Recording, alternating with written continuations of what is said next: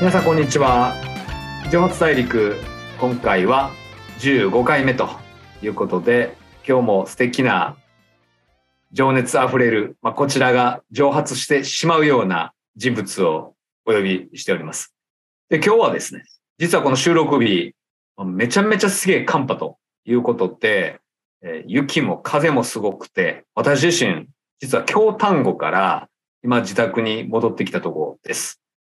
で、電車が止まるかと思ったんですけど、なんとか逃げ切って、新幹線も遅延しない時間に乗れて、えちょうど20分前ぐらいに家を着き、えー今、この収録に、えー向かっているところです。運よく、また、早川さんの運の良さかな？があって、えー今回できないかなと思います。早川さんって言ってしまいましたけど、今日のゲストは、琉球アスティーダ代表の早川さんです。よろしくお願いします。はい。よろしくお願いします。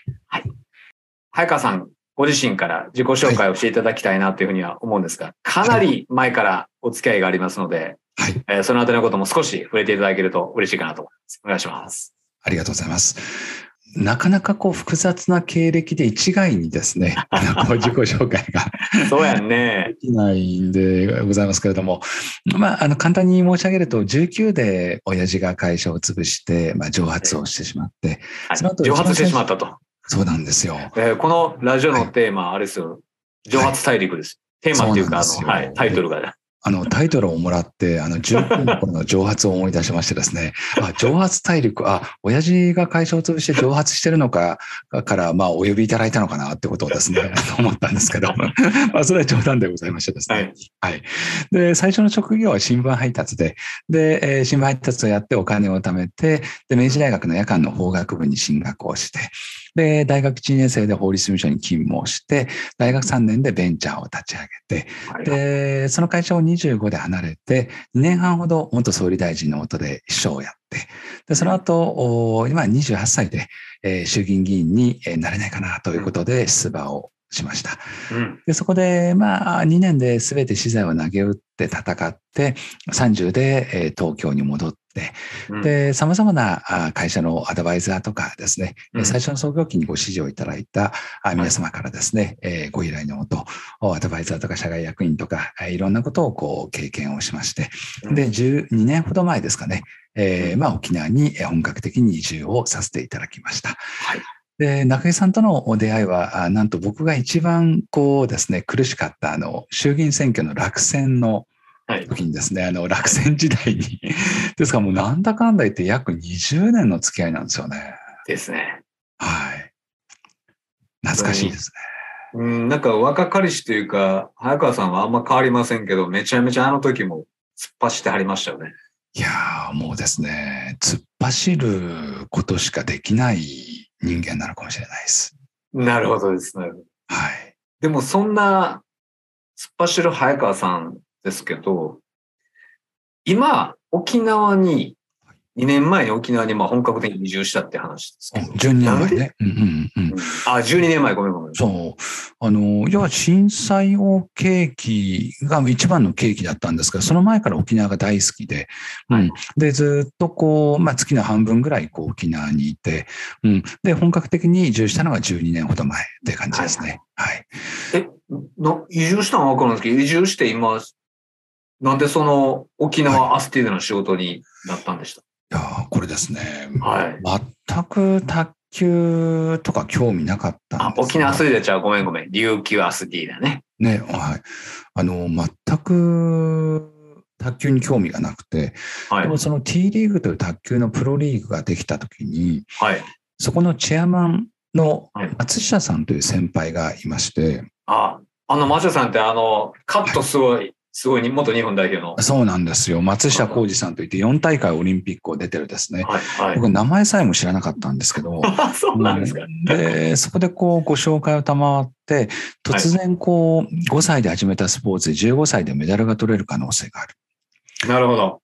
で、沖縄の貧富の格差がこれだけ拡大する中で、お金をかけずしてチャンスが与えられる球技っていうのは卓球以があるかと。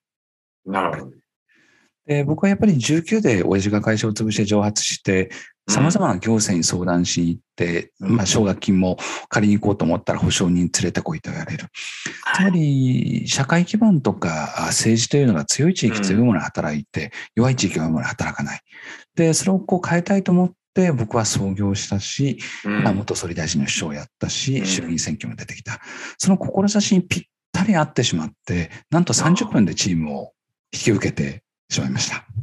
それは、沖縄でやってみいひんかって言われて分かりましたって言ったところです。いや、先ほどの5歳、15歳お金をかけずしてチャンス、また、あの、沖縄のね、えーまあ、社会課題の解決っていうところで、うんあ、これは、と思って、で、あの、まあ、もともとあの実業団のチームで琉球アステイダっていうチームがあったんですね。ああ、うんそっかそっか、そうでしたね。そう。うん。で、そこでこう、じゃあそこでプロにえーですね、えーこう、変更すればいいんだろうと思ったら全然レベルが違うんですよね。はい。レベルって競技レベルですか？うん、競技レベルも、うん、かかるお金ももう、運命の差なんですよね。はいはい。もう多分もう20倍、30倍違うんじゃないですかね。なるほどです。それは運営資金。運営資金もそうです。うーん。なるほど。それをでも30分で、やっぱり社会課題に対するご自身が創業された時から持ってる思いっていうのがやっぱり合致したからです。そうですね。あの、5歳、15歳、沖縄の貧富の格差、あいわゆる子供のお貧困率が全国平均より3倍ぐらいあるんですよね、沖縄って。う。うんん。うんで、その課題に対して、この卓球というものを通じて、えー自らの子供たちが育っているこの沖縄に対して、えー少しでもこう、ね、プラスの影響を与えたり、うんえー少しでも貢献できたらっていうところで、はい、うんお引き受けをしてしまったという流れです。してしまったと。はい。してしまってうん、どうですか、うん、最初は、うん〇〇という会社が4000万円スポンサーやっていただけるとか、そういったこう前提の中でお引き受けをしたんですけど、はいはい。うん、で、その話が全くこう勘違いだったのか、あーちょっとお嘘だったと言ったら、あの、ちょっとね、あの、恐縮なので、えーまあ、ちょっと遠回しにこう申し上げると、まあ、あの、事実ではなかったというですなかっね。たとね。はいはいはい。で、そこで、うんまあ、いろんな会社にこう話をしに行きましたら、はい。スポーツにお金を出してる、出そうと思ってる会社っていうのはほとんどなかったんですよね。うん。つまり日本の企業でスポーツにお金を出そう、出してる、出そうと思う会社というのが、じゃあ少ないって絶対こうお金が集まるということは理由がある。集まらないということにも当然理由がある。うんうんでそこでそこを経営工学的に分析をしたら、3点の課題に当たったんですよね。ほうほうほう。面白いですね。うんうんそれが一つ目が、プロスポーツチーム自体の経営でガバナンスが効いてる会社がほとんどない。なるほどはい。二点目として、ディスクロージャー、いわゆる情報公開が簡単な PLBS しか出していない。はい。三点目として、一社も上場している会社がなかったんですね。なるほど。これって海外でマンチェスターさんだとか、主要なチームってほとんどこう上場してます。はい。そこでこう株式、えーまあ、資本に基づいて、また適正なガバナンス、適正なディスクロージャーをして。チーム経営をしている。それが日本のプロスポーツチームはガバナンスも効いてない、ディスクロージャーもされてない、一社も上場してない。これちょっとおかしいよなっていうところで、まあ創業して、えーまあ2、3ヶ月ですかね。そこでこれは世の中を変える。まあつまり、スポーツに新しいお金の循環モデルを作る。でスポーツ、夢と感動を与えるスポーツにお金の循環を作りたいということで上場を決意して突き進んできている形です。いや、確かに、まさに東京プロマーケットにもはい。上場されましたけども、はいいつ頃でしたか？えー一昨年の3月30日ですね。はい。はい。そうなると、上場、東京プロマーケットに上場されて、やはり企業、まあ、はい周りの見る目っていうのは変わってきたわけです。あの、やはり沖縄というのは実は上場会社って6つ、7つぐらいしかないんですね。はい。はい。もう、あの、ご存知の通り、こう、沖縄銀行さんとか、あの、沖縄電力さんとかですね。はいうん、あと、まあ、沖縄セルラーさんとか。はい。三栄さんとか。あそうです、そうです、そうです。で、ことになると、こう、地域の中で、えー沖縄県内でもう本当に数が少ない上場会社の仲間入りをさせていただけたので、確かに。はい。まあ、そういった意味で、こう、うん。あと、もう当然個人保証もなくなりますし、またアグレッシブな、あいわばあ形で行動ができる。うん、それを考えると、まあ、いわゆるその簡単な市場であったとしても、まあ、上場してよかったなと。はい、今は現在、あの、くら替えの準備をして、はい、良いご報告ができるように今取り組んでいる状況です。はい。なるほど。さらにステップアップをしっかりと着々と狙ってるわけですね。そうです。しかしながら、あの、コロナでですね、あの、我々飲食事業部を持っておりましてですね、まあ、非常にこう、困難な、あの、事態にもなりました。あしかしながら、こう、ベンチャーだとかスタートアップで全てがうまくいくことは絶対ないと思います。うん、で、その中で、えー、まあ、当然止血をする、まあ、あ出てる、あの、いわば流血をこう避ける。うん、で、まあ、そこで、まあ、輸血、えー、まあ、つまり増資や含めて資金調達をしていく。うん、それをこう、今繰り返しをしながらですね、えー、確実に、えー、こう、業績を伸ばしていこうということで、今、はい、取り組んでます。なるほどです。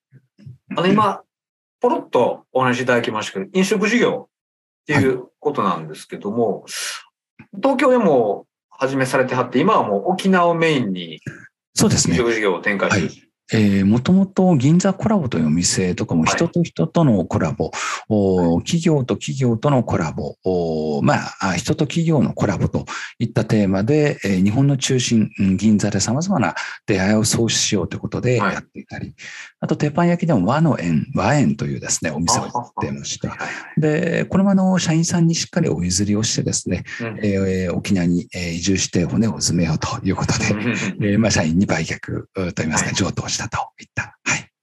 今、沖縄を中心にやってます。なるほどす。あの、私どもも積み立てキャラバンということで、先々週、先週や、沖縄で、はい、えー、イベント、セミナーを開催させていただいたんですけど、その後に、しっかりとお店に行かせていただきまして。ありがとうございます。はい。美味しく飲み食べさせていただきました。あ、肉いかがでしたか？肉中心の私の好きな店ですね。あの、お肉の味はいかがでしたか？うまいです。えっと、牛カツでした。あ、レアカツとか。レアカツね。はい。はい、あの、肉盛りとかですね。はい。あの、基本肉盛り頼みますんで、肉盛り頼んで、ありがとうございます。美味しくいただいて、かなりいっぱい飲ましていただきました。あの、沖縄のあの、実はうちがやってるそのバルコラボグループというのが、はい、観光のお客様ではなくですね、うん、地元のお客様が95%のお店なんですね。やっぱり、なんかね、はい、地元の方々が多かったし、まさに沖縄銀行さんの行員さんらしき方々が楽しんでましたよ。はい、そうなんです。それが本当にこう、うん、観光だとか、また外国のお客様を対象とすると、非常にこう安定をしない。ですから、茶炭というところで最初お店を開いた時も、そのもう観光のお客様ではなく、地元のお客様から支持されるお店を作るんだということで、そこからスタートして、えー、ですから、観光のお客様とかなかなかいらっしゃらない地元のお客様にご支持をいただいているお店ですので、はい。結構自信持ってます。なるほど。はい。でまあ、それは最近ちょっとは回復してきた感じですか？そうですね。あの、昨年はボロボロ、昨年の大体6月、7月ぐらいまではボロボロで、うん、月次も非常にこう厳しい状況ではございました。でようやく、こう、もう不調の兆しが見えてるかなと思います。すごいな。なんか、あえてやっぱり沖縄ってなると、県外とかインバウンドとか狙うんかなって思ったら、やっぱり県内の方々にしっかり支持いただくっていうコンセプトでスタートしたっていうのがさすがやなと思います。それもともとお考えだったんですそうですね。あの、結局、地元のお客様にご支持をいただかないと、結果的にそのリピーターだとか、あと広告のところもそうですし、その安定しないんですよね。うん、で、それをこう考えてくると、やはりこう地元の皆様方にお支えをいただける会社を作る。で、地元の皆様方にご支持をいただける会社を作る。適正な雇用をしっかりと創出していく。うん、適正な会社を運営していく。それが我々の元々の考えでございますんで、はい。そこら辺はこう観光代理ではないというですね。なるほど。じゃあ、その中で次のステージに、はい、また上がろうかなというふうに思ってあると思いますけど、様々なチャレンジをされてありますので、まあ、その内容に関しては、後編として、はい、えー、お送りさせていただきたいなというふうに思ってます。本当に前編になりますけども、早川さんの経歴といいますか、今までのご自身の人生をお聞きして、アスティダのこと少し触れさせていただきましたけど、後編ではさらに深く、これからのアスティダのことをお聞きしたいなというふうに思っています。では最後に私の方からご案内があります。本日の琉球アスティダ代表の早川さんからプレゼントをいただいています。琉球アスティダでは2月の11日12日にアスティダフェスを行います。そのアスティダフェスの S 席チケットを抽選で合計30組60名様にプレゼントいたします。2月11日土曜日、ペア15組30名様。同じく2月12日日曜日もペア15組30名様。この2種類ありますので、ぜひご応募いただければというふうに思っております。応募方法や締め切り、詳細は概要欄をご覧いただければというふうに思っております。様々なイベント企画されておりますので、ぜひこの応募当たっていただいて、当日、早川さんを見つけて声かけていただければ私としても幸いでございます。ありがとうございました。はい、ありがとうございました。